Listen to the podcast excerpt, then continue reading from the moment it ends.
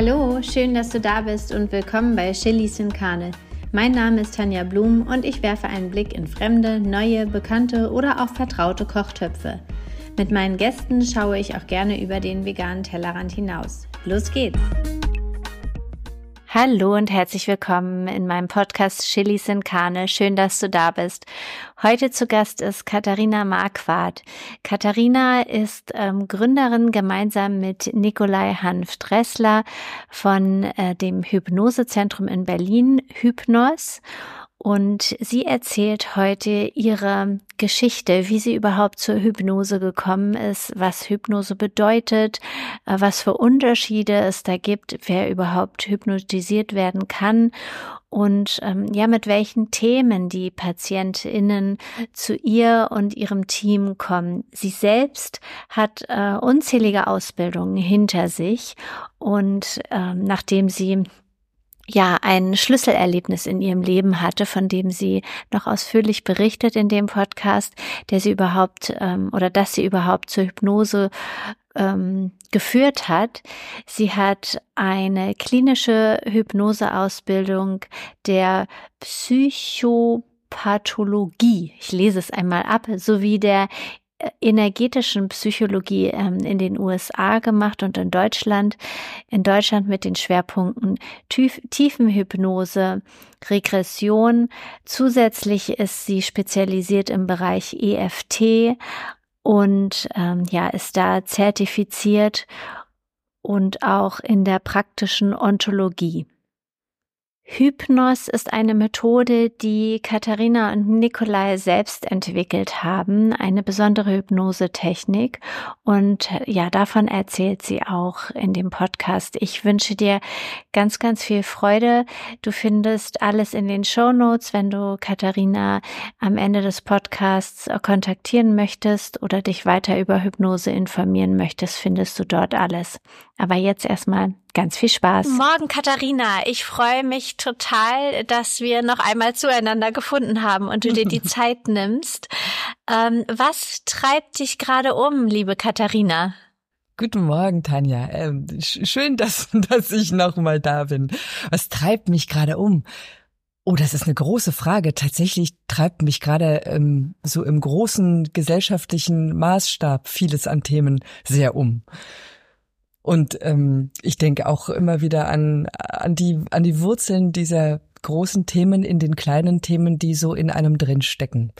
Und an dem, an dem Krieg oder Frieden, den man so in sich hat und dann eben je nachdem, wie es da aussieht, das auch nach außen transportiert. Das beschäftigt mich tatsächlich häufig. Hm. Ähm, du bist ja Hypnosetherapeutin. Hm. Und ähm, ich steige jetzt gleich mal so ein. Also ich bin mit einer tiefe Frage eingestiegen und werde jetzt weiterhin tiefe Fragen stellen. gut, gut, sehr gerne. ähm, ja, die erste Frage wäre, ähm, Hypnosetherapeutin. Wie kommt man auf diese Idee, Hypnosetherapeutin zu werden? Hattest du als Kind schon irgendwie die Vorstellung, so wie andere Kinder, also meine Tochter zum Beispiel, die möchte Tierärztin oder Erzieherin werden oder dann doch Feuerwehrfrau. Ähm, war das bei dir ähnlich, dass du gesagt hast, ich möchte gerne irgendwas mit Hypnose zu tun haben? Nein, überhaupt nicht. Ganz im Gegenteil.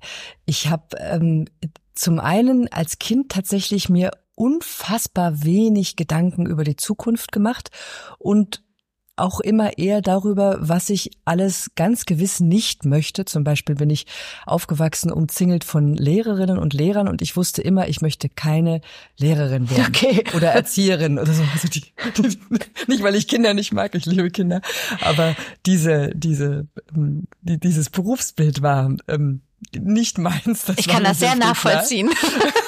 und, und ähm, und dann hatte ich äh, lange Zeit die Vorstellung, ich wollte, eine Zeit lang wollte ich Sängerin werden und dann oder irgendwas auf der Bühne und dann äh, wandelte sich das so mit der Pubertät dahin, dass ich dachte, es müsste doch ein Traum sein, wenn ich so zu Hause sitze und darf den ganzen Tag Bücher lesen und die dann kritisieren, überarbeiten oder rezensieren und damit sagen, ähm, äh, mein Brot verdienen, wunderbar.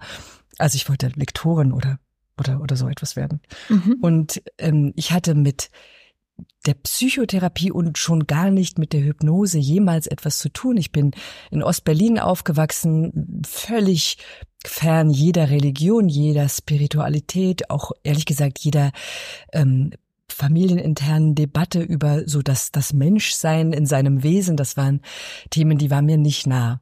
Mhm. Und ähm, das ist eine tatsächlich lange, etwas, etwas ungerade Story, ähm, die mich dann letztlich dahin gebracht hat. Und die hatte ganz viel zu tun mit meinem ähm, Mitgründer, dann letztlich mit Nikolai Hanf Dressler, der jetzt der therapeutische Leiter von Hypnos ist. Und ähm, Nikolai war, als ich ihn kennenlernte, und da war ich erst 19, Musiker. Und ich war Schülerin und wir haben uns kennengelernt und haben uns verliebt und dann haben wir angefangen, also ich habe dann angefangen, Musik mit ihm zusammen zu machen.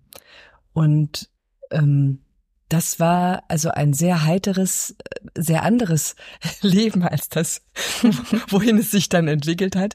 Und ähm, die Hypnose ist als ein naja, wie so ein Momentum aufgetaucht in unser beider Leben an einem Punkt, der eigentlich wie eine Krise war. Und das finde ich im Rückblick sehr schön, denn häufig ist es so, dass man aus einer, so aus einer eher satten oder halbwegs komfortablen Situation heraus nicht wirklich einen großen Move macht, sondern da, ja, es, es geht halt irgendwie, wir kennen das, man richtet sich ein. Und wir hatten viele Jahre irgendwie Musik gemacht, wir waren auf Tour, wir hatten so verschiedene feste Häuser, wo wir immer spielten. Und dann gab es so einen Sommer, der war der, der war unglaublich frustrierend und der fühlte sich nach Stagnation und Erstarrung und unglaublich ätzend an, als würden wir immer dasselbe tun und es gäbe keine Entwicklung. Mhm. und wir waren so ein bisschen angenervt von, von, von uns selbst und irgendwie auch von unserem Publikum. Und es musste aber offenbar so ein Punkt kommen, und wir sahen dann einen, es war wirklich ganz profan, so einen richtig doofen Hypnose-Fuzzi, möchte ich mal sagen. Wie man ihn so aus dem Fernsehen von Shows kennt. Richtig, aber von der allerschlimmsten Sorte an einem okay. Ostseestrand. Und der ging da rum und machte irgendwie Aufnahmen, ich weiß nicht, für die, für die, für die Medien oder irgendwas und legte so Leute um. Also nicht total billig und eklig eigentlich. Aber es war ungemein faszinierend. Mhm. Also einfach auch die Rolle, die der inne hatte. Ja. Und dass das ging. Und, ähm, und in Nikolais Familie war Hypnose tatsächlich schon über Generationen ein Thema gewesen, weil der, der, der Großvater, der Chefarzt war am Bürgerhospital in Frankfurt am Main, der hatte schon in den 50er Jahren mit Hypnose gearbeitet. Spannend. Mhm. Und ähm, war damit auch sehr, sehr glücklich, aber wurde immer mit Argusaugen betrachtet, denn das war eben nicht ähm, in dieser Zeit etwas Normales. Ist es ja immer noch nicht, leider. Und ähm, dann gab es aber in der Familie eher so, ein, so einen Gegenwind gegen solche Themen weil das ähm, das war dann irgendwie mal, da war mal was schiefgegangen, also eine konkrete Situation, wie konkrete Situationen schiefgehen können und dann gab es so eine Meinung darüber. Mhm. Und das Thema war aber präsent. Und ähm, Nikolas Vater und, und Stiefmutter haben auch eine, eine Schule für tibetische Heilkunst, also Buddhismus und Spiritualität, Beschäftigung mit dem, mit dem Menschsein sind da einfach sehr präsente Themen. Aber ähm, aber eben nicht solche, wo man so als Kind und Jugendlicher hin will, sondern eigentlich immer eher weg davon. Mhm. Und dann aber kam eben dieser Punkt, wo, wo sich's anfühlte, als ob das alles doch irgendwie mit ihm und mit uns zu tun haben sollte. Und er war total angefixt und ähm, belegte ein Seminar, so ein richtig, äh, so ein richtig technisch orientiertes Hypnoseseminar, auch geleitet tatsächlich von einem Showhypnotiseur, der ähm, ein, ein, ein technisch einfach guter Hypnotiseur war, aber äh, andererseits auch irgendwie ein bisschen bäuerlich so in mhm. seiner Art. Und das hatte was.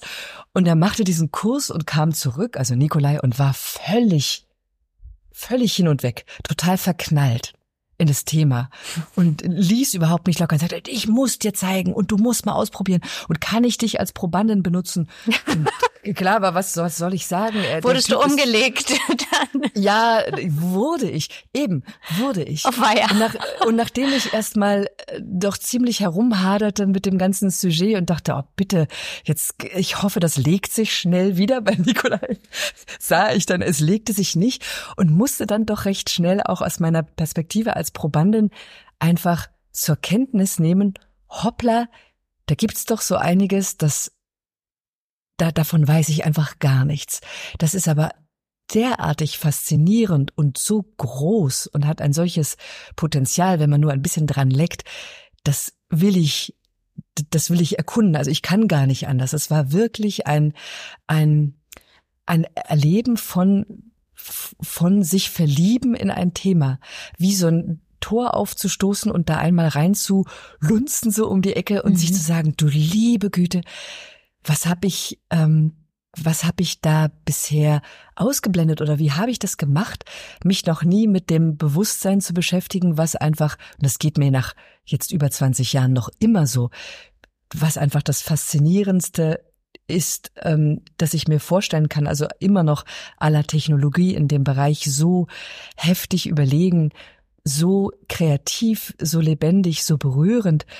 Und das hat dann nicht mehr aufgehört. Also es ging erst sozusagen von dem von dem Einbinden der Hypnose in die in die Bühnenprogramme, die wir hatten, wo wir die sehr schöne Vorstellung finde ich immer noch hatten, dass doch das Publikum, das irgendwie so historienaffin ist, durch die Trance reisen können müsste in ein anderes Zeitalter und Dinge erleben könnte, die sonst nicht möglich sind. Und heute wissen wir, das ist jetzt schon viele, viele Jahre her, heute gibt es Virtual Reality und ganz viele Ansätze, die sich dem im Grunde auf technologische Weise annähern. Mhm. Aber das geht eben auch über den Geist allein, wenn wir auf Ressourcen zurückgreifen können, die wir irgendwie schon kennen.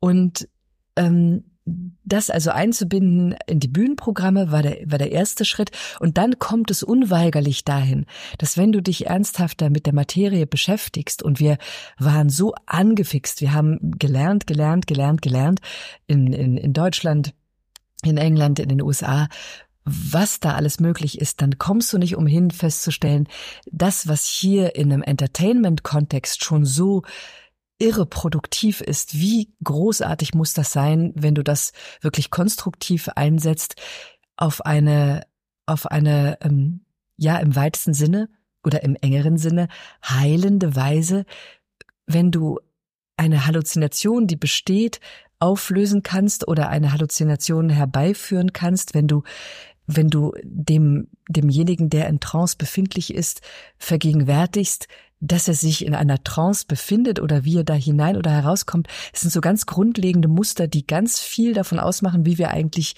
leben, mhm. wie, wo wir uns fragen, welche Realität ist denn jetzt gerade die diejenige welche, mhm. also auf die ich mich beziehe, wie viele gibt es, kann ich zwischen denen switchen und nichts anderes tut ja Trance, als mich zu verbinden mit Ebenen in mir, die fortlaufend präsent sind, die ich aber normalerweise eben nicht bewusst adressieren kann, die ich also auch nicht lenken kann und die lenkbar zu machen, das ist einfach so so naheliegend, das, das drängte sich uns auf. Also wir hatten gar nicht den Plan, oh, wir möchten ursprünglich, wir möchten Therapeuten werden und schon gar nicht den Plan, wir möchten da irgendeine Art von Business draus machen, sondern es kam das Thema quasi zu uns als eine, als eine Beobachtung aus dem, was wir erlebten, ähm, mit Menschen in Trance.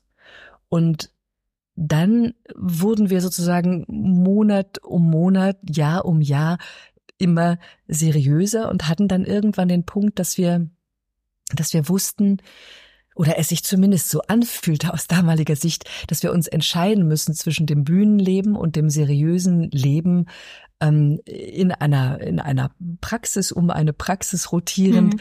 Ähm, denn es schien so zu sein, dass man, dass man nicht, nicht beides machen kann. Also auf der einen Seite zeigen so Trance-Phänomene auf der Bühne und auf der anderen Seite seriöser Hypnotherapeut sein. Und da fiel dann die Entscheidung äh, doch sehr deutlich damals für den sozusagen seriösen Weg, nein, nicht sozusagen für den seriösen Weg. Und da sind wir immer noch und haben die Faszination, aber nicht verloren. Und das ist jetzt, also wir haben Hypnos gegründet 2003, also vor 20 Jahren inzwischen. Mhm. Und sind dann, also von uns beiden, die wir zunächst therapeutisch gearbeitet haben, ist es dann gewachsen auf jetzt fünf Menschen, sechs genau, in Berlin, eine Therapeutin in Hamburg, einen in Bayern und bald auch einen neuen in München. Da bin ich sehr froh drüber. Mhm. Das ist ja eine total spannende Reise. Wie, wie findet man ähm, sein oder seine seine Meisterin, seinen Meister.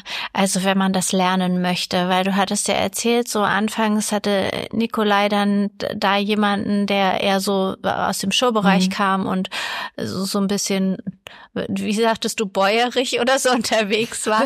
Aber wie, ja, wie mhm. Wie geht man dann diese Reise weiter? Woher weiß man, an wen man sich dann zu wenden hat, um wirklich ähm, ja zu lernen?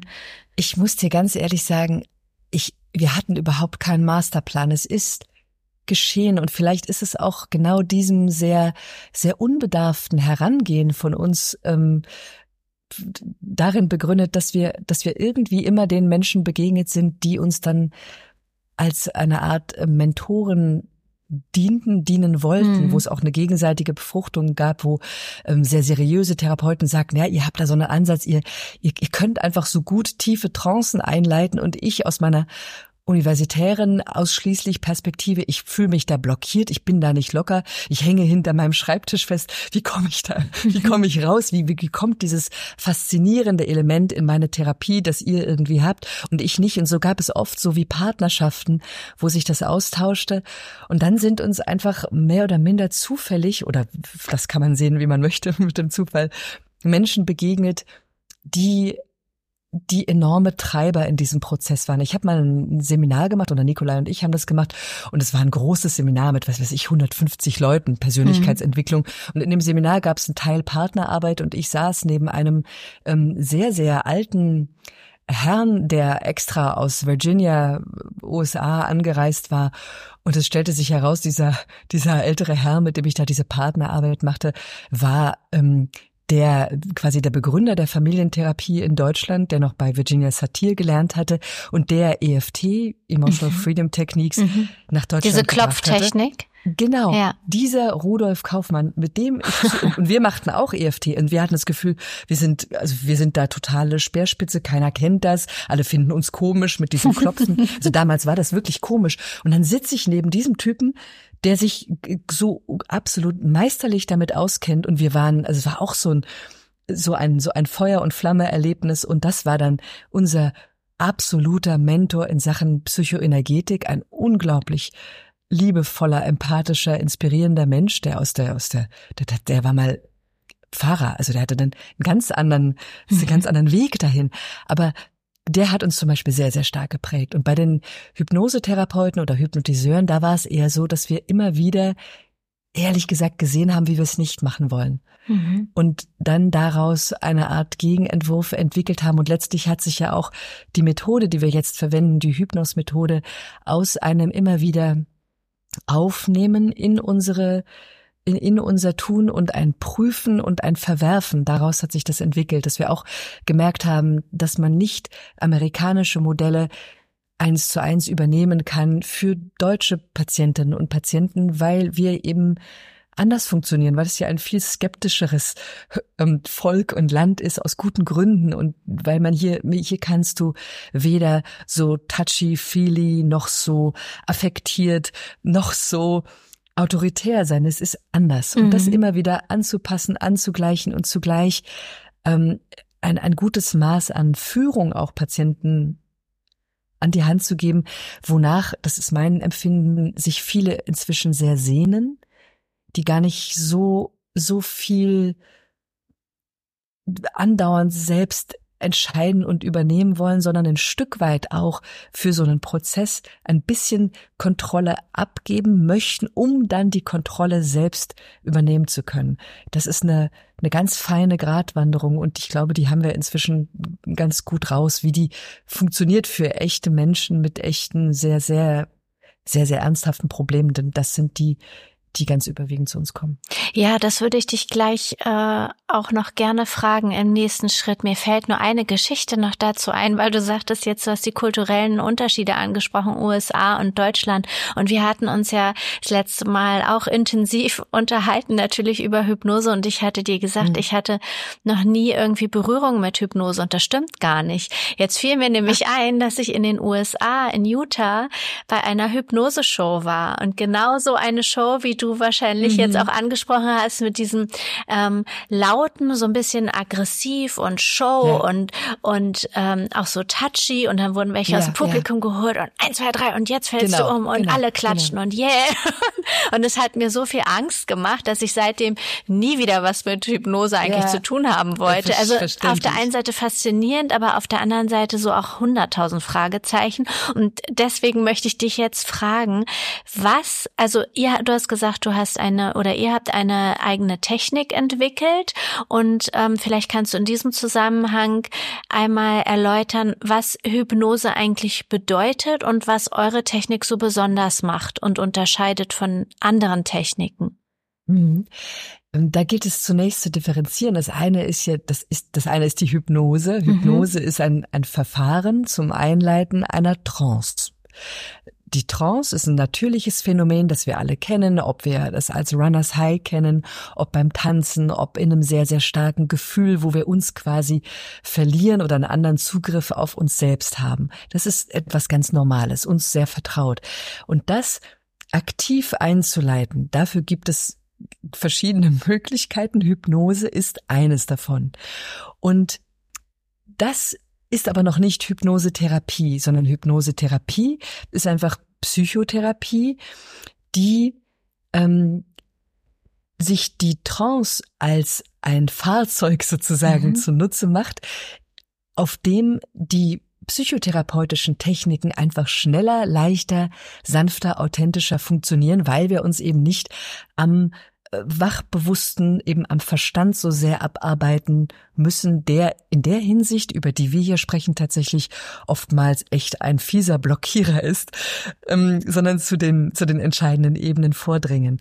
Und ähm, Hypnose, also die Einleitung von Trance, dafür gibt's verschiedenste Möglichkeiten. Und ich glaube, es ist ganz entscheidend, dass man als guter Hypnosetherapeut eben nicht eine oder zwei drauf hat, sondern äh, lieber zehn oder zwanzig, weil ich dann genau die Technik wählen kann der Einleitung, die für den Menschen passt, der mir da gegenüber sitzt. Und die Menschen sind, Gott sei Dank, sehr verschieden. Mhm. Und die andere Frage ist, was mache ich denn dann mit der Trance? Also die Trance an sich ist sehr schön, das ist ein neuronal sehr wohltuender Zustand, ist für den Organismus sehr entlastend, aber dann habe ich ja psychotherapeutisch noch keinen Stich gemacht. Mhm. Die Frage ist also, wie nutze ich diesen Schnellkochtopf, den ich da quasi habe, dieses Gefäß, was gebe ich dort hinein, um dann eben einen bestimmten, eine bestimmte Lösung herbeizuführen oder eben einer Sache auf den Grund zu gehen. Und das ist das, was wir eigentlich hauptsächlich tun. Wir suggerieren also nicht, so wie man sich das vielleicht vorstellen könnte, irgendwie etwas weg. Also so ganz platt ausgedrückt, wir gehen jetzt nicht in Trance mit dem Patienten und ähm, geben dann so Suggestionen, alles ist gut, du hast keine Angst mehr, das Leben ist vollkommen unbedrohlich, Fliegen ist statistisch betrachtet eine sehr sichere Art der Fortbewegung. Das nicht, sondern es ist, oder auch nicht so äh, Traumreise, schöne Wiese, alles ist irgendwie total ressourcevoll. Das kann mal ein Anteil sein, aber der eigentlich springende Punkt in unserer Arbeit ist der, dass wir jedem Symptom das da auftritt oder jedem Phänomen, wie wir es gerne nennen, in der Patientin oder im Patienten unterstellen, dass es da ist aus einem wirklich, wirklich guten Grund, dass es nicht auf einmal eine komische chemische Dysbalance im Hirn gibt und dann hupla kommt da so ein komisches Symptom, sondern dass es eine ganz logische, total plausible Herleitung gibt dieses Phänomens. Und dass wir diesem Grund auf den Grund gehen können und gucken, unter welchen Umständen hat sich diese Reaktion, denn es ist eine Reaktion auf etwas, diese Reaktion als die angemessenste, irgendwie bestmögliche Lösung herausgebildet. Mhm. Und das passiert in der Regel tatsächlich im Alter zwischen 0 und 3 Jahren. Und wie kommen wir dahin? Indem wir uns ein Gefühl nehmen und dieses Gefühl tatsächlich gar nicht irgendwie wegberuhigen oder sozusagen weghypnotisieren, sondern indem wir es sogar verstärken und dann die Patientin den Patienten quasi zurückschnappen lassen. Diesen Mechanismus nennt man Regression in den Moment, wo dieses Gefühl zum ersten Mal da war. Das kann das Bewusstsein einfach dahin zurückgehen. Das ist normal. Selbst wenn man sich möglich. nicht mehr erinnert oder man glaubt sich nicht mehr zu erinnern, selbst dann. Man erinnert sich in der Regel, das ist ganz normal, nicht an die Dinge, Okay. die man erlebt hat zwischen 0 und Ja. 3.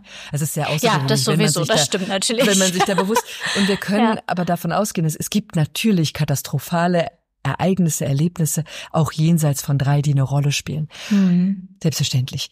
Aber in, ich möchte sagen, 98 Prozent der Fälle kommen wir zurück auf eine, eine Prägung. Es geht hier nicht um dramatische Ereignisse. Es geht nicht um das, was wir so objektiv als Traumata immer auch aus heutiger Sicht bezeichnen würden, sondern es geht meist zurück auf, auf Erlebnisse, wo ein, ein kleiner Mensch sich irgendwie keinen Reim zu machen wusste auf das, was er da gerade erlebt und eine bestimmte Art von Schutzmechanismus entwickelt hat, um so eine Situation künftig zu vermeiden.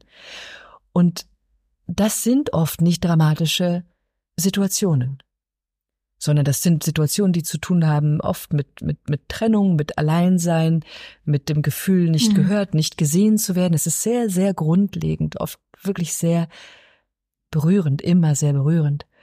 Und dass dann dieser kleine Mensch sich diese, sozusagen diese Interpretation auf diese Situation gemacht hat. Das ist vollkommen nachvollziehbar.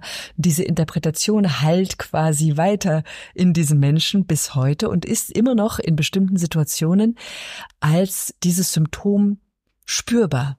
Und es geht im Grunde also darum, dass wir eine damals total richtige Interpretation gewissermaßen updaten, sodass ähm, aus der heutigen Sicht mit den heutigen Ressourcen ein anderer Umgang möglich ist, in dem ein anderes inneres Gefühl wirklich präsent ist. Denn das Gefühl oder die, generell die Gefühle, die wir haben, die sind nicht unmittelbar eine Folge dessen, was wir erleben, sondern sie sind unter der Lupe betrachtet eine Folge dessen, wie wir deuten, was wir erleben. Und diese Deutung, die ist eben beeinflussbar. Das ist das Schöne an unserem Bewusstsein, dass das immer beweglich bleibt und dass diese Deutung eben ähm, ein Update bekommen kann, sodass ein anderes Gefühl von unten aufsteigt. Und äh, du hattest ja gesagt, dass äh, ihr so eine besondere Technik entwickelt habt. Ähm, was, was ist da- daran anders oder besonders? Richtig. Ähm, es ist tatsächlich, glaube ich, die Mischung aus verschiedenen Zutaten in diesem Mhm. Rezept, dass, dass das gut funktioniert. Zum Beispiel arbeiten wir ähm, durchaus mit, einer, mit, mit, mit tiefer Trance, die sich aber übrigens, das ist wichtig zu wissen, nicht anfühlt wie ich bin weg, ich bekomme nichts mit, ich bin ausgenockt ähm, oder ich verliere die Kontrolle. Im Gegenteil. Okay. Es ist eine Mischung aus einer sehr tiefen körperlichen Entspannung und einer ganz besonderen geistigen Fokussierung mit einem extrem gesteigerten Zugriff auf innere Bilder und, und, und Gefühle und Wahrnehmungen. Also es ist auch kein Und- Schlaf, sondern das Nein, ist überhaupt nicht. äh, Nein, es ist man ein- ist schon ist ein- wach dabei. Nein, naja, wach, wach ist auch der falsche Ja. Begriff. Es ist eben, es ist, sagen wir so, es ist eine besondere Wachheit des Unterbewusstseins. Okay. Ja, während das Wachbewusstsein so ein bisschen anders beschäftigt ist. Mhm. Und, und dadurch, ähm, es ist ein, es ist ein, es ist ein Dialog, es ist eine ganz intensive Interaktion zwischen zwei wirklich gleichberechtigten Partnern, dem, der Patientin und der Therapeutin und, ähm, das, was, glaube ich, bei uns besonders ist, ist, dass wir zum Beispiel eben psychoenergetisch auch in der Trance arbeiten. Das heißt, dass wir, wenn wir an ein Gefühl kommen, dieses Gefühl ähm, auch sehr schnell und sehr unmittelbar durch energetische Techniken, zum Beispiel durch dieses Klopfen, das ja inzwischen ziemlich viele Menschen kennen, was Mhm. ich cool finde, dass wir dadurch so ein Gefühl auch sehr unmittelbar verändern können, so dass eben, dass man als Patientin auch spüren kann, ah, irre, das ist jetzt tatsächlich anders. Und dass wir dann so ein Gefühl von anders auch wiederum verankern können und das alles zusammenzuführen, also aus verschiedensten Techniken, die eben in die Trance mit reinzunehmen und sie dadurch einfach noch wirksamer werden zu lassen. Das ist der ich sag mal, die, die, die Mischung, die wir entworfen haben. Und die ist eben weder klassische Ericksonsche Hypnotherapie, noch ist es Suggestivtherapie, noch ist es Aversionstherapie, wo mir also irgendetwas quasi vergrault wird, mhm. im Sinne von negativen Bildern, sondern es ist ein, eine, eine ganz starke Ressourcenarbeit, aber die ist wirklich analytisch im Sinne von interessiert an der Ursache, an dem guten Grund und nicht daran, irgendetwas wegzuberuhigen oder einem ähm, ein besseres Klarkommen mit einem schlimmen Gefühl zu ermöglichen, sondern es geht uns schon darum, die Quelle des Gefühls zu finden und das Gefühl in seiner Quelle zu verändern, indem wir eben die Deutung verändern. Sehr spannend. Ähm, würdest du sagen, dass ähm, jeder hypnotisiert werden kann, auch diejenigen, die dem kritisch gegenüberstehen?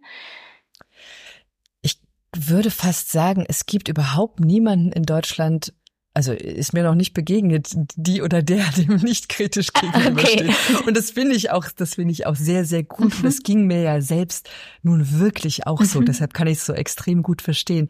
Und ich glaube, kritisch zu sein ist das eine und die Bereitschaft zu haben, die allerdings auch mit einem Leidensdruck einfach kommt und einhergeht, die Bereitschaft zu haben, sich einzulassen auf etwas, das ist etwas anderes. Ich kann kritisch sein und kann sagen, hm, äh, ich kenne das einfach nicht. Ich weiß nichts darüber und ich habe auch schon, oder doch, ich weiß einiges darüber und das hat mir zu denken gegeben, hm, bin durchaus skeptisch, aber ich habe ein Problem, das so akut ist und das ich auf verschiedenste Weise schon versucht habe zu lösen, was mir nicht oder nicht ausreichend gut gelungen ist. Ich sehne mich nach einer Lösung. Mein Leben braucht eine Lösung. Ich bin bereit, mich auf etwas anderes einzulassen und hier auch ein Stück weit Vertrauen zu geben in diesen Prozess.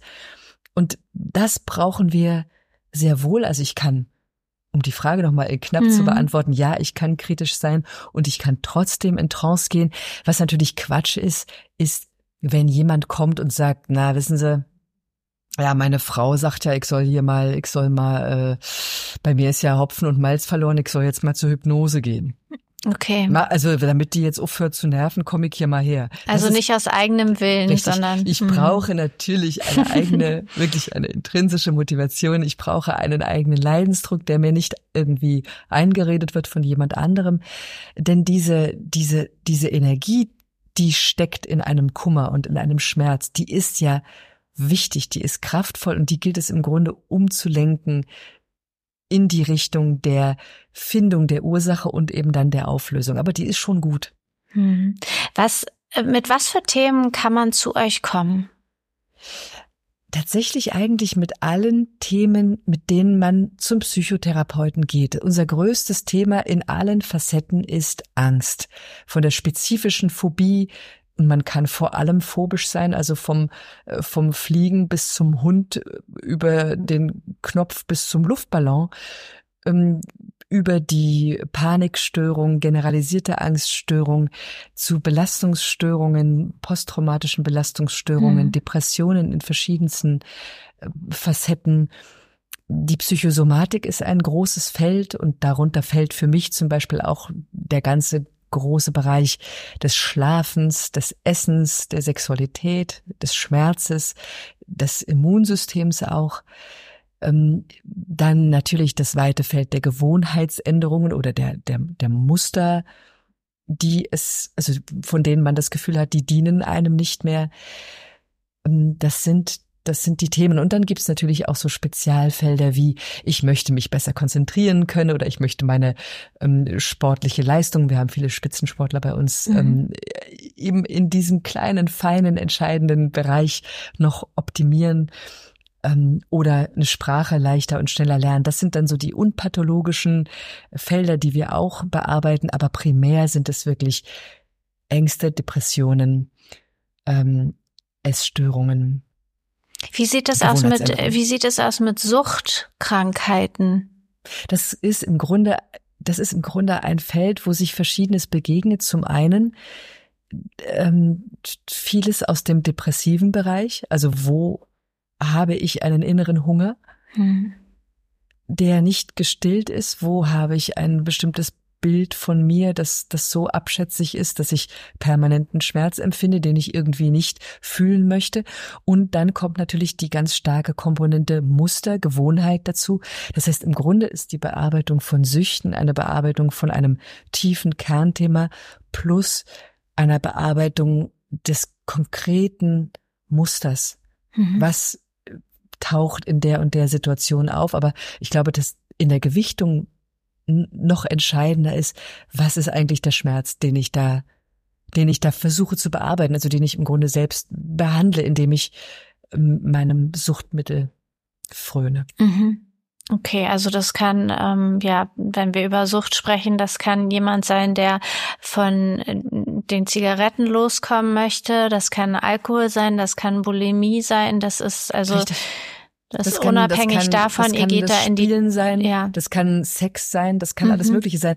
Im, Im Grunde ist das ist es sehr, sehr viel weniger relevant, als man annehmen könnte.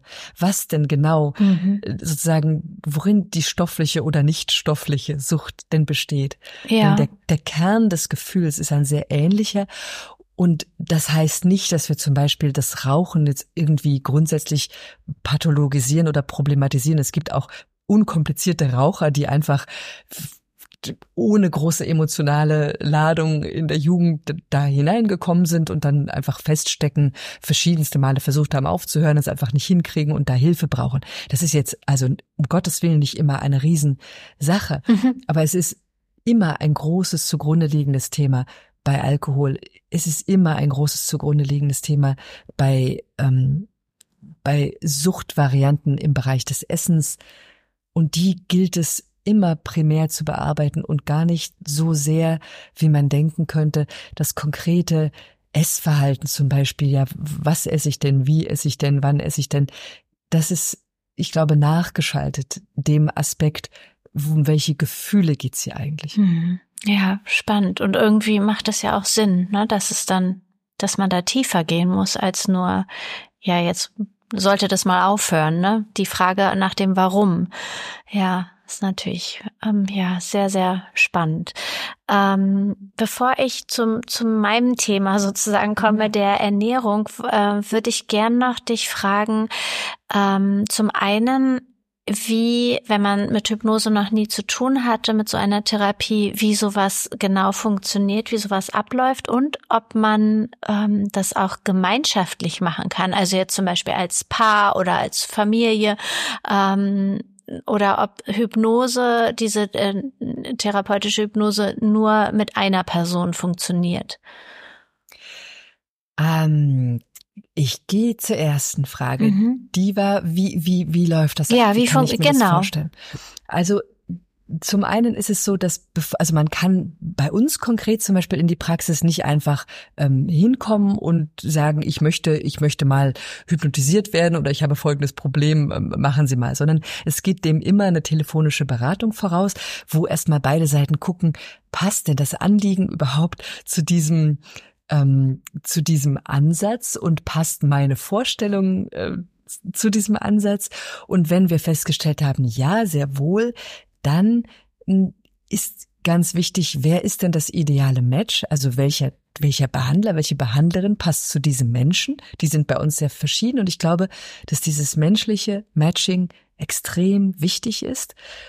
Und dann, wenn ein Match gefunden ist, dann ähm, würde man in den Sitzungen, hat man in den Sitzungen immer zunächst einen wachbewussten ähm, natürlich Part, wo man einfach verstehen lernt, was läuft denn da eigentlich für ein Ding mhm. ab bei mir? Und das ist spannend, weil wir ganz schnell dahin kommen, auch zu sehen, es geht, natürlich ist der Aufhänger sozusagen mein konkretes Symptom, mit dem ich mich ähm, an die Therapeutin, den Therapeuten gewandt habe. Aber eigentlich ist das nur die Einladung zu einer größeren Untersuchung, wo es um ein sehr grundlegendes Thema geht, das es offenbar zu bearbeiten gilt. Und da zu schauen, ey, wie funktioniert eigentlich dieses Menschsein? Wo kommt ein Gefühl her? Und wenn es da ist, wie kann ich es beeinflussen? Und was erhält ein Gefühl aufrecht? Und wie kann ich ein Gefühl gehen lassen? Oder wie funktionieren mhm. diese Dinge eigentlich? Wir beschäftigen uns ja selbst in unseren sehr langen, sehr, sehr, sehr, sehr reichhaltigen, spannenden Bildungswegen in der Regel mit diesen Themen nicht, was doch irre ist, gemessen daran, wie wichtig die eigentlich jeden Tag für uns ja. sind.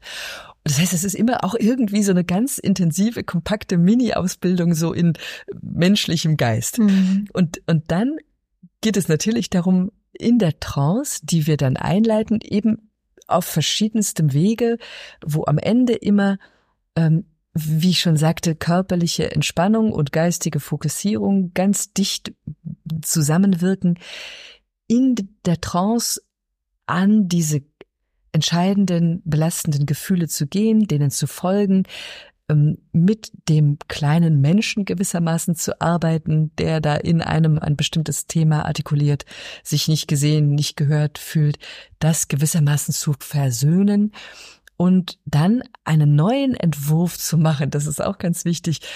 Wie ähm, welche, welche Möglichkeiten stehen mir denn zur Verfügung? Wie will ich das denn haben künftig, so dass ich ein, ein saftiges, schönes Leben habe, genauso wie ich es haben möchte?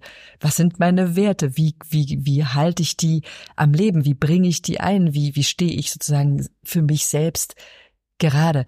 Und da gibt es also ganz viel auch Ressourcenarbeit. Also das eine ist immer das Auflösen des Alten, das andere ist aber auch das Entwickeln eines eines neuen, kraftvollen Musters oder von eben Ressourcen, die mir jederzeit zur Verfügung stehen.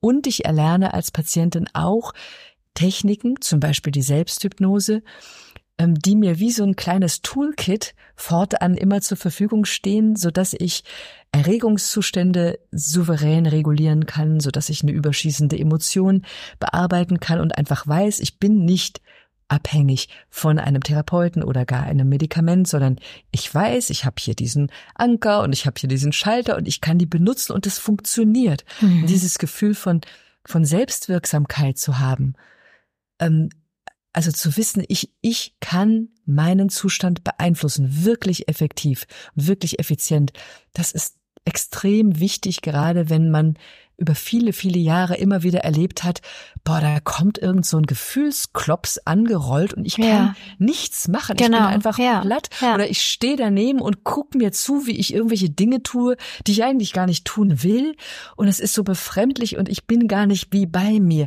Und das stimmt auch, ich bin nicht wie bei mir, sondern ich bin in einer, man nennt das eine Problemtrance oder eine Symptomtrance. Ich stecke in einer Trance und man könnte beinahe sagen, dass die Hypnose, also die Trance, einem hilft, aus dieser etwas krankhaften Trance herauszukommen und zu erkennen, was tatsächlich die Kernrealität sozusagen ist, nämlich eine nicht bedrohliche, also für uns hier in der Regel nicht bedrohliche Realität, wo ich in, in, in Sicherheit bin und nicht mit Überlebensmustern reagieren muss, die mal angebracht waren, die es jetzt aber nicht mehr sind. Und das ist ein unglaublich bewegender, schöner Prozess. Ich meine für beide Seiten. Mhm. Das heißt also, ich, ich lerne mir in gewissen Situationen, die zum Beispiel ja mir Angst machen oder wo ich mich unwohl fühle mhm. oder wenn es um, um äh, Zigaretten, Alkohol etc. geht, wenn mir die nach der äh, Hypnose sozusagen wieder begegnen, dann lerne ich damit anders umzugehen als vorher. Also ihr gebt äh, einem sozusagen Tools mit an die Hand. Kann, genau. kann ich mir das so vorstellen? Und, genau. Und diese Tools kannst du dir vorstellen, die sind wie so ein, wie so ein, ähm, wie so eine Fallback-Option. Es kann auch sein, dass du die niemals brauchen wirst. Mhm. Weißt du? Oder nur okay. ganz manchmal oder ja. in fünf Jahren. Aber ich glaube, das Gefühl, sie zu haben, ist total wichtig.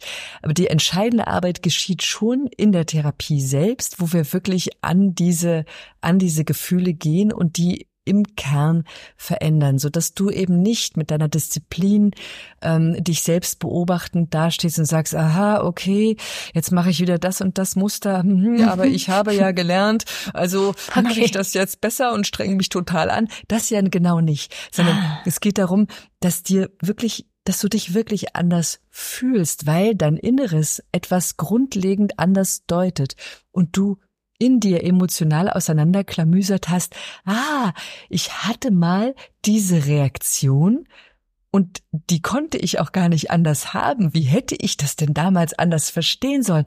Die hatte ich, aber jetzt fühle ich tatsächlich diese Situation anders, denn sie ist total im Frieden in mir.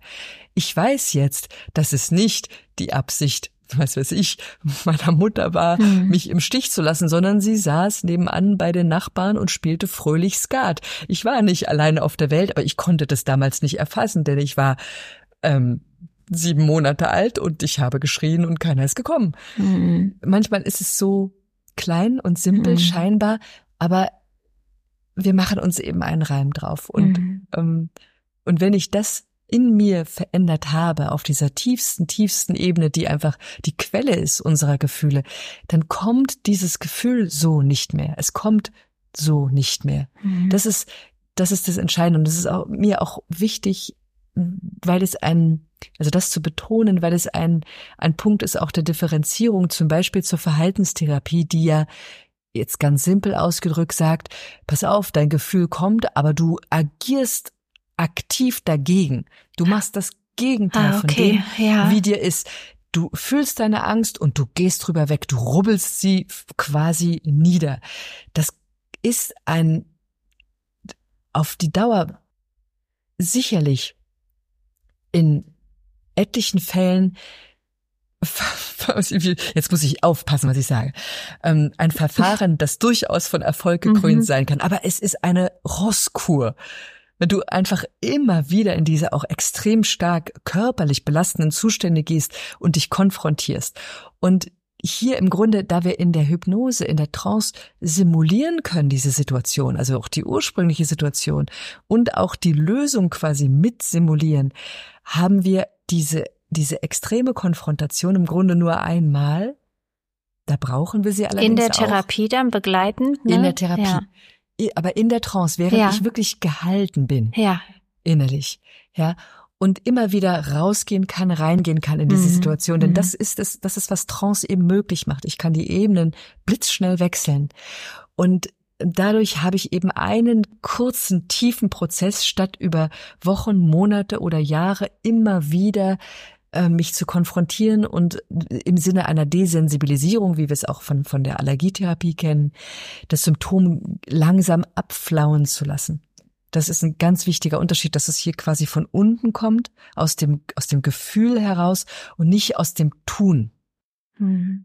Ja, also ich kann, ich äh, kann das sehr, sehr fühlen, was du sagst. Und ich, ähm, auch wenn ich noch nie hypnotisiert wurde, ähm, habe ich das Gefühl, dass es ein Stück weit mehr Leichtigkeit am Ende für mich bringt, als ähm, ja eine Verhaltenstherapie, wo ich bereits Erfahrungen gemacht habe und ich genau das fühle, was du gesagt hast. Mhm. ähm, Finde ich sehr, sehr spannend. Ja, das ist ähm, sehr aufschlussreich, was du gerade gesagt hast. Ähm, ja, ich würde gern zu dem Thema Ernährung noch kommen, und zwar oh ja. Ernährungsumstellung. Eines meiner absoluten Lieblingsthemen. Oh, das ist schön. Ja, das heißt, ihr habt da auch durchaus ähm, einige Berührungspunkte ja, mit dem Thema Ernährung. Ähm, nun beschäftige ich mich ja im Speziellen äh, mit rein pflanzlicher Ernährung. Ähm, wenn ich jetzt zum Beispiel mich mischköstlerisch, also als Allesesser mhm. sozusagen ähm, betitel und gerne aber die Ernährung umstellen möchte, gerne gesünder und, und rein pflanzlich leben möchte, ich das aber bisher nicht geschafft habe aus den und den Gründen und jetzt sage ich möchte aber ich nehme äh, Hypnosetherapie dafür in Anspruch. Funktioniert sowas? Absolut. Warum? Weil Essen eine zutiefst emotionale Angelegenheit ist. Und ich glaube, dass ich kann es nicht recht, du musst dich mal drüber nachdenken, wie ich das in Prozenten ausdrücken könnte, wie viel von unseren Gefühlen, also unserem, unserem Jieper bezüglich Essens oder eines bestimmten, einer bestimmten Speise tatsächlich einen, einen, einen körperlichen Kern sozusagen hat und wie groß der emotionale assoziative Aspekt ist. Wir können nicht von einem Tag auf den anderen abschütteln, wie wir schlicht konditioniert sind. Mhm. Und damit meine ich nicht ähm, körperlich, sondern ich meine emotional und assoziativ, was unsere Eltern und die Gesellschaft, in der wir leben, das, was wir tagtäglich sehen, auf Plakaten, in Filmen, ja. was uns immer begleitet hat, was ganz, ganz starke Erinnerungen und Emotionen in sich trägt, ähm, das können wir nicht so einfach umschalten. Und verschiedene von den Lebensmitteln, die eben nicht Teil einer pflanzlichen Kost sind, sind ganz besonders stark emotional aufgeladen. Also ich finde es gerade beim Thema Milch und Milchprodukte mhm. so, also sozusagen die echte Milch, die gute Milch, mhm. die Kuhmilch, ja, die, die so, die gerade für Kinder dieses nährende, wohltuende, ach, trink mal eine warme Milch und beruhige dich und eine Milch mit Honig, wenn du krank bist genau. und dann so genau. einen schönen Quark oder einen Pudding wenn dir warm werden soll. Was man so aus das der Kindheit halt so kennt, ne? Genau. Ja. Oder oder aus der Werbung. Fleisch und dann so eine irgendwie einen schönen Burger und da gehört doch aber da und da eine Bratwurst dazu und dann schon auch eine richtige. Das ist Gefühl mhm. und man kann sich sehr gut einreden und ich meine, das meine ich nicht negativ. Ich meine nicht von im Sinne von aktiv einreden, aber das geschieht einfach, dass wir dann das Gefühl haben, ja, das ist das ist so das gehört halt dazu und so richtig wohlfühlen kann ich mich mit diesen, mit diesen Alternativen nicht, weil mir da etwas fehlt. Genau, da fehlt etwas, aber das hat mit Nährstoffen nichts zu tun und das hat auch mit Geschmack in der Regel inzwischen nichts mehr zu tun, mhm. sondern das hat mit Emotionen zu tun. Das hat mit diesen Aufgeladenheiten zu tun. Und das kann man sehr, sehr schön trennen. Also unser Ziel ist, wenn jemand mit einem spezifischen Diätwunsch kommt. Und das, ich, ich kann dir sagen, Tanja, im Laufe der letzten 20 Jahre sind so verschiedene, ernährungsmäßig verschiedene Schweine durchs Dorf getrieben worden, mhm. wo dann so Menschen zu uns kommen und sagen, ich möchte ab sofort besser hinkriegen die Glücksdiät oder die ich esse nur rote Dinge Diät mhm. oder die Low Carb, Low Fat, ja. High Protein, was auch immer gerade das Ding war. Das möchte ich besser hinkriegen. Und das ist also sozusagen da Erfüllungsgehilfen zu sein für eine bestimmte Diät, das war nie unser Ziel, ist es auch nicht in der sozusagen in dem äh, im Erreichen von Veganismus. Aber der Punkt, der uns beschäftigt und der hier, glaube ich, entscheidend ist, ist der zu gucken, wie bekomme ich dieses Empfinden wieder hin und das Vertrauen dafür, dass mein Körper mir mitteilt, wonach es ihn gelüstet. Mhm. Und damit meine ich nicht dieses emotionale Gelüste, beziehungsweise eben genau die Unterscheidung, dass ich merke, wo habe ich ein Gefühl und wo habe ich ein physiologisches Bedürfnis. Ja. Und dieses körperliche Bedürfnis adäquat zu befriedigen. Also wenn ich merke, ich brauche Proteine, also ich denke da natürlich nicht aktiv, ah, ich brauche Proteine, aber man hat ich glaube, wenn man sich gut fühlt, und das legen wir frei, denn Menschen können das eigentlich, wenn man sich gut fühlt, dann merkt man das eigentlich sehr wohl, wonach einem zumute ist. Und dass jetzt zum Beispiel ein bestimmtes Gefühl durch Brot nicht zu befriedigen ist, egal wie mhm. viel Brot ich esse. Dass ich in diese, in diese Feinheit wieder reinkomme, zu merken, ey, was tut mir eigentlich gut? Und wenn ich das wirklich fühle, dann fühle ich vor allem auch, was mir nicht gut tut.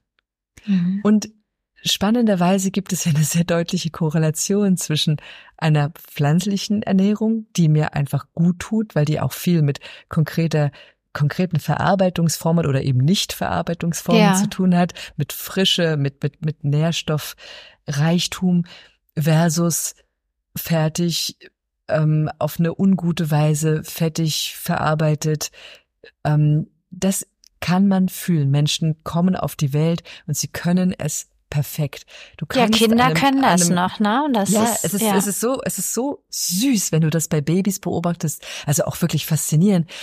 Du kannst einem, einem noch kleinen, wirklich sehr kleinen Menschen der in der Hinsicht noch nicht konditioniert ist, dem kannst du nichts schmackhaft machen, das er nicht möchte.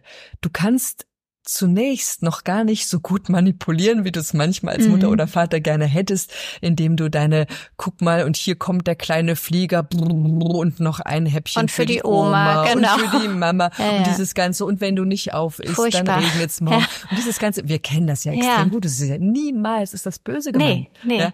Aber wenn man das, das hinterfragt, ist es schon aber, so ein bisschen. Aber, hm. aber bei Lichte betrachtet ja. ist es halt, dass ich meinem Kind sage, das, was du fühlst, ist ja sehr nett, aber es ist nicht so wichtig ja. wie das, was ich dir jetzt sage darüber, was du zu essen ja. hast. Oder auch und dieses, weil, das ist aber ganz lecker, ne? Also das, wenn doch, das Kind doch, selber den Mund lecker. verzieht und sagt, nein, das ist aber ganz lecker, probier noch ja. mal.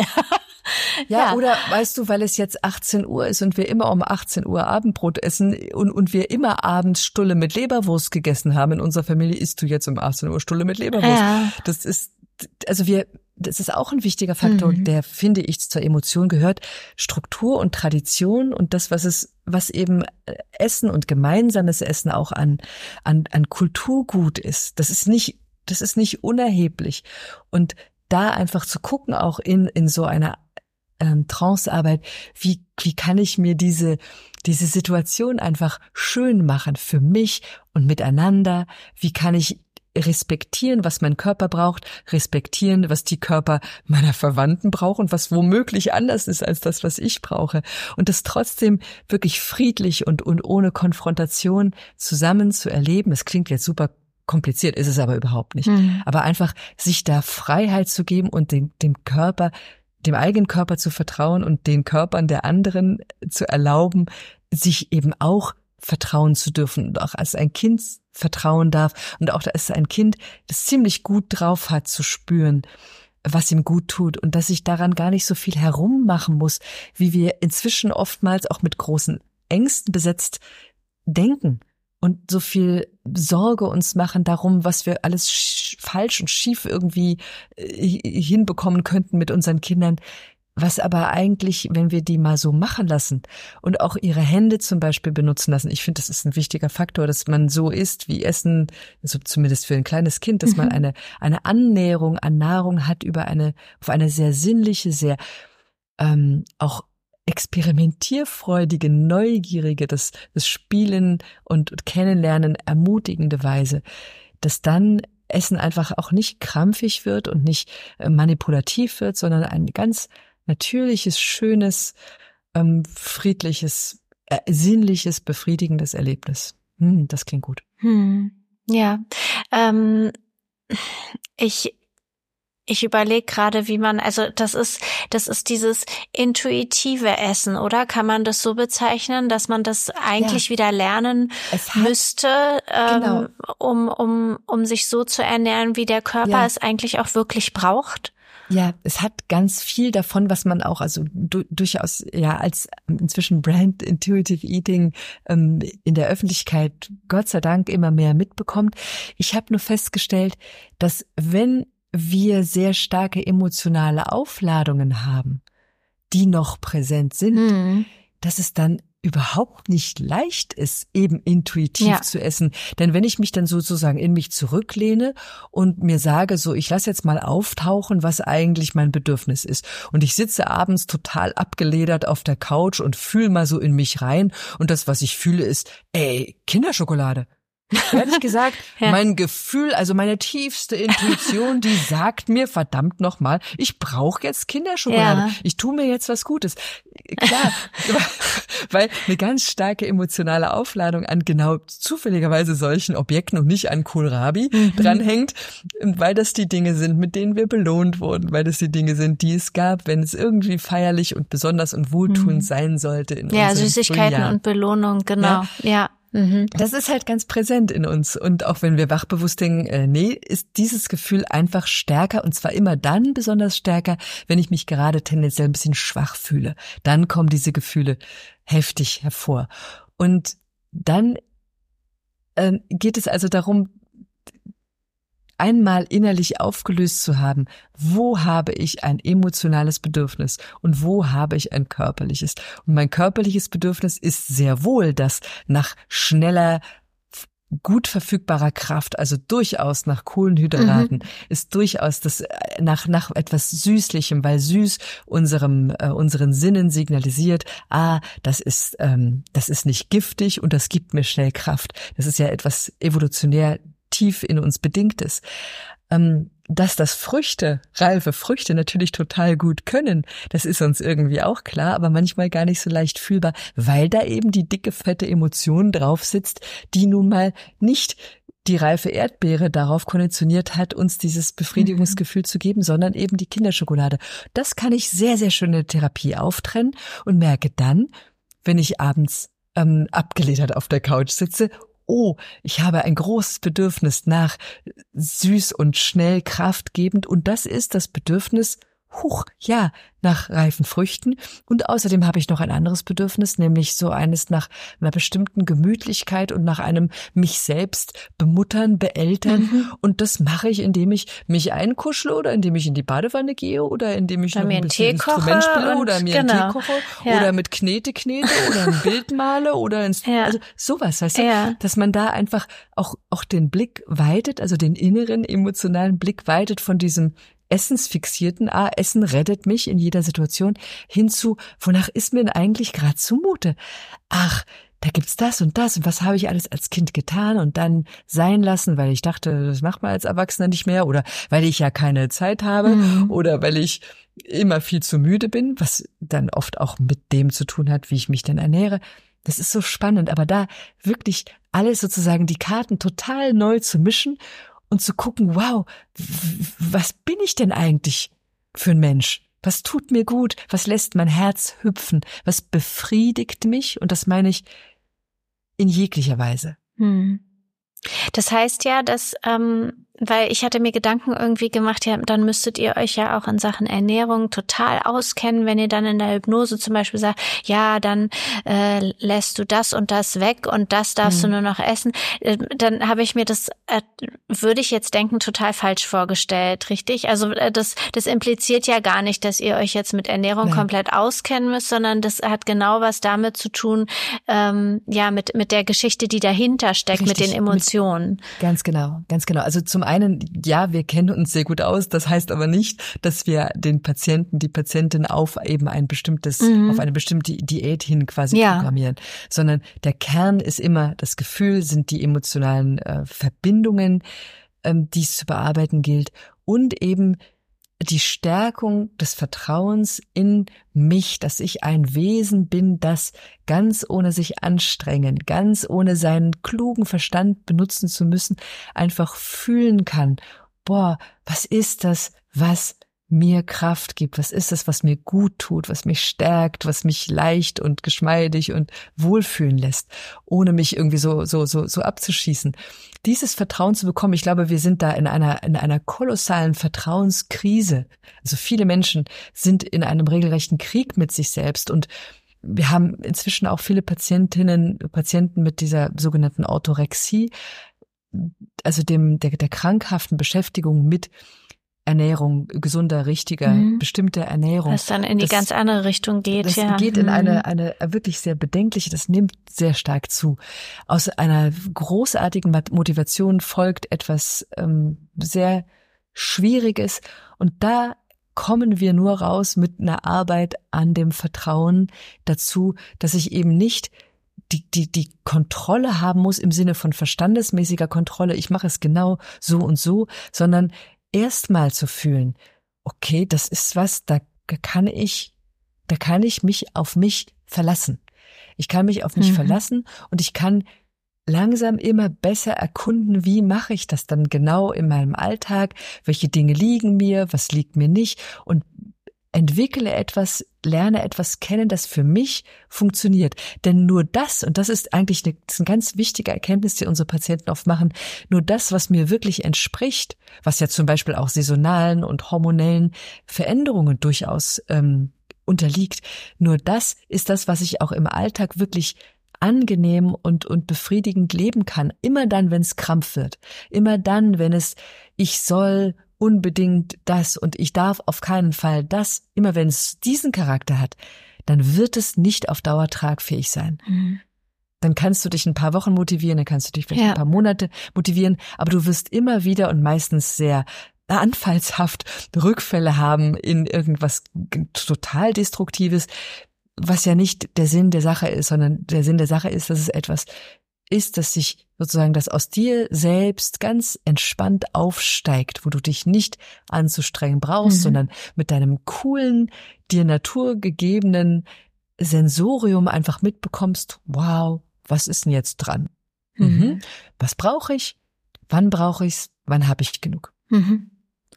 Ähm, ich hatte dich ja äh, vorhin, die Frage haben wir irgendwie vergessen, ähm, gefragt, äh, ob man so eine Therapie auch ähm, gemeinsam zum Beispiel mit der Familie Stimmt. machen kann. Mhm. Und da f- das fällt mir Richtig, jetzt ja. gerade ein, aber vielleicht Danke. kriegen wir das auch mit mit Ernährung irgendwie zusammen nochmal ähm, hin die Beantwortung. Nämlich, ähm, wenn ich mir jetzt vorstelle, das ist eine Familie, die irgendwie sich gerne insgesamt gesünder Mhm. ernähren möchte, die Kinder vielleicht schon leicht übergewichtig, die Eltern irgendwie auch machen keinen Sport mehr und haben sich irgendwie auch verloren und äh, ja haben auch keine Freude Mhm. mehr am Kochen und Mhm. irgendwie werden alle Mhm. dick und Mhm. Unzufrieden. So, Ja, ja, ähm, dann ist es ja ein Problem eigentlich, was die Familie gemeinsam lösen sollte. Ähm, kann man dann als Familie zu dir kommen? Also wir haben tatsächlich viele Familien bei uns und immer mehr. Ich finde das ganz, ganz toll, denn es ist ja wirklich wie so ein Uhrwerk, wo jedes einzelne kleine Zahnrädchen eine Auswirkung hat auf das andere. Das ist einfach so. Und wenn ich an einem etwas verändere, dann ist das, dann ist es mitunter so, dass mehr Reibung entsteht, als vorher da war. Wenn ich aber an den verschiedenen Zahnrädchen etwas verstelle, und anders schleife die Winkel, dann haut das wieder hin. Das hat eine ganz andere Dynamik. Ähm, konkret in der Trance arbeiten wir hauptsächlich einzeln, einfach weil es präziser, tiefer, besser geht und weil man sich ehrlich gesagt auch besser einlassen kann und noch ungehemmter, offener, freier ist Hm. äh, in der Therapie, wenn man alleine ist ähm, mit der Therapeutin oder dem Therapeuten, als wenn sozusagen die Familie zuhört und zuguckt, Mhm. weil wir eben schnell von Thema zu Thema kommen, weil wir eben nicht unbedingt beim Essen bleiben, sondern weil es oft auch ein Thema ist, wo Belastungen, Ja. Äh, Konflikte mit reinspielen. Und das heißt, es gibt Teile, wenn man zum Beispiel Selbsthypnose lernt oder wenn man dieses Klopfen lernt, Mhm. ähm, um damit umzugehen. Ah, wenn da irgend so ein Jeeper kommt, wie kann ich denn, wie kann ich denn dieses Gefühl sozusagen einfach verändern, um wieder an mein eigentliches Körperfühlen ranzukommen? Solche Techniken, die zu vermitteln, das kann man total schön zusammen machen. Das ist Mhm. wunderbar auch für die Familie, dann diese Techniken gemeinsam in der Hand zu haben und zu wissen oder sich gegenseitig erinnern zu können, ey, du könntest doch mal klopfen, wenn du jetzt dieses Gefühl hast. Ja. Zum Beispiel so etwas.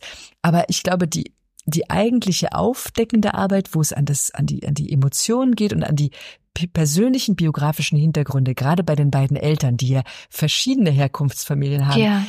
die würde ich immer bevorzugen, einzeln zu machen, weil es eben so schnell ans Eingemachte geht. Mhm. Hm. Und ähm, ja, weil wir jetzt über Familien gesprochen haben und auch über Kinder, ab wie vielen Jahren äh, kann man denn ein, ein Kind therapieren? Oder ist es Wir- überhaupt ra- ratsam? Macht das, Sinn? Ist, das ist total ratsam und Kinder sind die aller, aller, aller, aller tollsten Patientinnen und. Patienten, die man sich überhaupt vorstellen kann. Deren ähm, deren Glaubenssätze sind einfach noch nicht so rigide wie die von Erwachsenen, die das über viele Jahre und Mhm. Jahrzehnte eben trainiert haben oder konditioniert wurden. Ein Kind ist natürlicherweise viel häufiger in Trance noch als ein Erwachsener, ist eh total ähm, flexibel und verspielt in seinem Innern, kommt leicht und schnell in Trance, ist an dieser Gefühls- und inneren Bilderwelt ganz, ganz nah dran. Und wir arbeiten mit Kindern ab etwa vier Jahren. Es ist ein bisschen eine- Frage Wow. der individuellen Mhm. Entwicklung. Also vier ist nicht gleich vier. Es gibt ganz Klar. ähm, ganz kleinkindhafte Vierjährige und super kluge, weit entwickelte. Mhm. Ähm, Es ist eine Frage der der Anpassung dann der konkreten Sitzung an das Alter und die Konzentrationsfähigkeit des Kindes. Oftmals arbeiten wir mit Kindern, die auch noch auf dem Schoß sitzen von den Eltern, ähm, wo die Eltern dann auch bei einem kleinen Kind natürlich auch die ganze Zeit dabei sind. Mhm. Aber ähm, aber das geht ganz, ganz, ganz, ganz toll. Mhm. Ähm, Ich würde gern, ich könnte noch ewig weiter quatschen mit dir und hätte auch noch ganz viele mhm. Fragen, aber wir müssen ja irgendwann zum Ende kommen. Ich würde aber gern noch dir eine persönliche Frage stellen. Ähm, wie, wie lebt es sich so als Hypnosetherapeutin? Reflektierst du selber viel mehr als, als vor 20 Jahren? Gehst du irgendwie leichter durchs Leben? Ich stelle mir das sehr leichtfüßig vor, wenn man irgendwie alle Tools so dabei hat. Wie, wie ist das so, das Leben? Also das ist eine spannende Frage. Die hat mir, ich glaube, auch noch nie jemand gestellt. Es ist auf der einen Seite sehr leichtfüßig und auf der anderen Seite ist es wie in bleiernen Stiefeln. Oh je. Denn, ja, weißt du, aber warum? Weil ich, ähm, da könnte ich vielleicht auch mal von absteigen, aber ich sehe einfach so, so häufig ähm, ein Phänomen und denke, mein Gott, das muss, das muss er sie, er oder sie doch nicht haben. Das mhm. muss doch so nicht sein. Mhm. Das, das ist doch, ich, ich kann mir sehr gut erschließen, woher das kommt. Und ich weiß, dass es sich verändern lässt. Und ich weiß, dass das kein sozusagen unabänderliches Schicksal ist, mit dieser Konditionierung durchs Leben mhm. zu gehen. Und ich sehe, das ist das, da kommen wir wieder zu unserer Ausgangsfrage zurück, was mich gerade so umtreibt. Ja. Ich gucke irgendwie auf die Gesellschaft und denke, oh mein Gott, das, oh, huh, mhm. könnten wir bitte ja. alle normalisieren, dass wir uns bestimmten inneren Prozessen unbedingt unterziehen sollten, bevor wir relevante Entscheidungen treffen. Am liebsten, bevor wir Eltern werden. Am liebsten, bevor wir zur Wahl gehen. Am liebsten, bevor wir irgendwie hm. ähm, irgendwelche krassen Entschlüsse treffen, wie wir sie so teilweise treffen.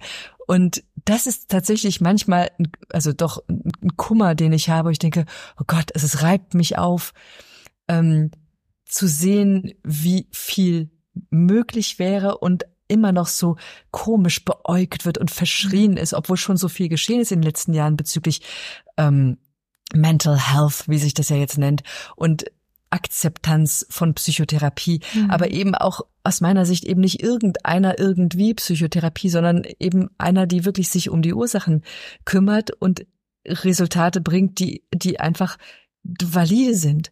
Und ähm, ich hätte gerne, dass jeder weiß, dass es Hypnotherapie gibt. Ja. Und dass die nicht komisch, spooky, spirituell, eso, merkwürdig und gefährlich ist, sondern in guten, professionellen, seriösen, ethisch sauberen Händen einfach ein unglaublich großartiges Werkzeug, um solche Lasten abzulegen. Ich hätte gerne, dass jede Krankenkasse das übernimmt, mhm. damit ähm, einfach ganz viele Folgeschäden, wenn man das jetzt ökonomisch betrachtet, mhm. nicht erst entstehen.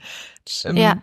Das ist, Als ich finde das so ja. Das so, und manchmal, weißt du, geht's dir so, wenn du, wenn du was total, es geht dir vielleicht in deinem Bereich, also ganz gewiss auch so, mhm. dass du, wenn du das einmal verstanden hast ja. und so draufblickst, denkst andauernd, oh Gott, wie, wie kann denn ja. das nicht total normal sein? Das ist so, das ist manchmal es ist schwer, ja, Aber, es ist schwer zu hm, ertragen. Das, das, das ist schwer zu ertragen. Ja, genau. Also wenn man sich mit solchen Themen, auch mit den Ernährungsthemen ähm, in die in der Tiefe irgendwie befasst und versteht, äh, wie äh, die Industrie dahinter funktioniert, ja. dann ähm, ja macht mich das zu einem sehr traurig und dann denke ich auch so, wieso wieso sehen die Leute denn das nicht? Ja, ja also ja. Da, da, muss man doch mal wachrütteln. Und zugleich und zugleich willst du ja in keinen allzu agitatorischen, genau. äh, missionarischen genau. Tonfall verfallen, wie wie das mir auch mitunter geht. Ich denke, Gott, Leute, könnt ihr das bitte könnt könnt ihr das bitte behandeln? Das ist doch, das muss man doch nicht, mhm. so muss man doch nicht sein. Aber ja. ähm, da, da, da geht's fein zu differenzieren. Wo ist man einfach auch anmaßend und übergriffig und das will ich um Gottes Willen nicht sein. Ja. Und ähm, ja, das, das treibt mich um. Was ich halt, was ich schade finde, was mir dazu noch einfällt, ist, dass, ähm, also so empfinde ich das irgendwie, dass je mehr ähm, jetzt Leute darüber sprechen, dass sie auch äh, in Therapie sind und und Burnout und Mental Health und und ähm, äh, bei den Familien ist das Wort ähm, nicht mental, äh, mental load, ja, so diese ganzen ja, Wörter, ja. dass ähm, je mehr darüber gesprochen wird, es auch so viele Stimmen gibt, die dann sagen, ja, das ist gerade eh ein Trend. Ja, ähm, und das finde ich so schade. Also auf der einen Seite ähm, passiert da ganz viel und auf der anderen Seite ist es dann ganz schnell so, dass mhm. es als Trend bezeichnet wird und das müsste jetzt halt jeder machen, weil das ist gerade cool. Mm, ja, aber weißt du, ich glaube, das ist die, das ist die Pendelbewegung, die wir immer haben ja. allen so gesellschaftlichen ja. Themen. Es gab ein totales Nichtbewusstsein dafür. Mhm. Jetzt gibt's so ein Überbewusstsein dafür. Ja, und ich finde das auch oft problematisch, wenn Menschen sich als depressiv bezeichnen, die mhm. also, also in einer ähm, konventionell diagnostizierenden Weise nicht als depressiv ähm, bezeichnet ja. werden müssten. Das nimmt, macht auch schnell Dinge weniger ernsthaft für das die, stimmt, die dann ja. wirklich betroffen sind. Ähm, und zugleich denke ich, ja, das wird sich regulieren. Das ist ganz normal. So pendelt es immer. Und es ist, das musste offenbar sein. Es ist ein bisschen wie auch mit anderen Awareness-Themen, wie mit ähm, sag mal, diesen ganzen, diesem ganzen Aspekt Wokeness. Mhm. Wir brauchen einfach erstmal so ein ganz grelles, heftiges Licht und lieber ein bisschen zu viel, damit überhaupt was davon übrig bleibt. Ja, das ist ein schönes Schlusswort. Ja, absolut. Jetzt haben wir so lange gesprochen. Ähm, was nimmst du gleich zu dir, um äh, für deine nächste Sitzung Kraft zu schöpfen? Also ehrlich gesagt, ich liebe Nüsse. Ich ich habe ähm, ich, ich esse wirklich gerne und oft Nüsse und Früchte so so so über den Tag um. Das ist die Antwort, die eine die Ernährungsberaterin hören möchte. Ja. Also, es ist, es ist, es ist wahr. Wunderbar. Ja, Katharina, ich, ich danke dir ganz herzlich. Ähm, bleib gerne noch kurz dran ja. und äh, dann können wir uns noch persönlich verabschieden. Aber jetzt für den Podcast erstmal ganz, ganz lieben Dank für deine Zeit, für deine Aufklärungsarbeit, nenne ich es auch mal. Es hat mir unheimlich viel Spaß gemacht. Ich habe wieder ganz doll viel gelernt und ähm, ich werde alles in den Shownotes noch reinschreiben, wie man auch euch und dich erreichen kann, wenn man noch Fragen hat oder einen Termin buchen möchte. Genau. Lieben, lieben, lieben Dank dir, Tanja. Hat mir großen, großen Spaß gemacht. Ach, das war ein so schönes, langes Gespräch. Für mich hätte das noch ewig so weitergehen können, weil mein Fragenkatalog noch ganz lang war. Aber ich muss sagen, ich habe mich auch selbst dafür entschieden, ähm, Hypnose einmal auszuprobieren. Ich werde davon berichten. Und ähm, ja, vielleicht hast du auch einmal Lust bekommen, dort reinzuschnuppern und bei Katharina einen Termin zu machen.